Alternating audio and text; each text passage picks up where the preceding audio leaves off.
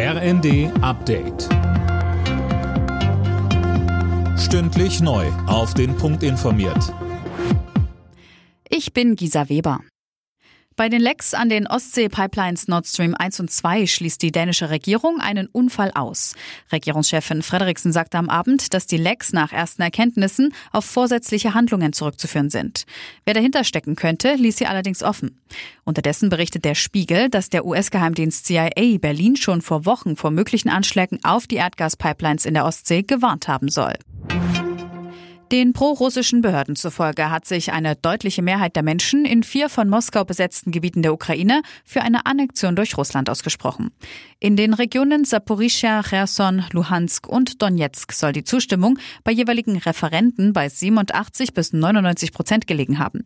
Kiew und seine westlichen Verbündeten sprechen von Scheinabstimmungen und wollen das Ganze nicht anerkennen.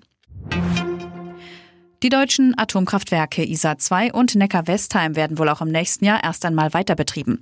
Davon geht Bundeswirtschaftsminister Habeck aus. Mehr von Jana Klonikowski. Eigentlich sollten die AKWs Ende des Jahres vom Netz gehen. Jetzt sollen sie in einen Reservebetrieb wechseln.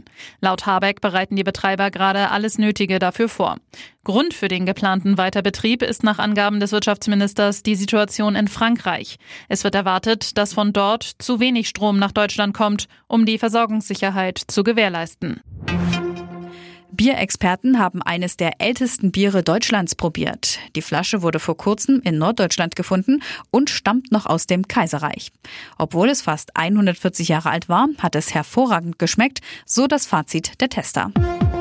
Alle Nachrichten auf rnd.de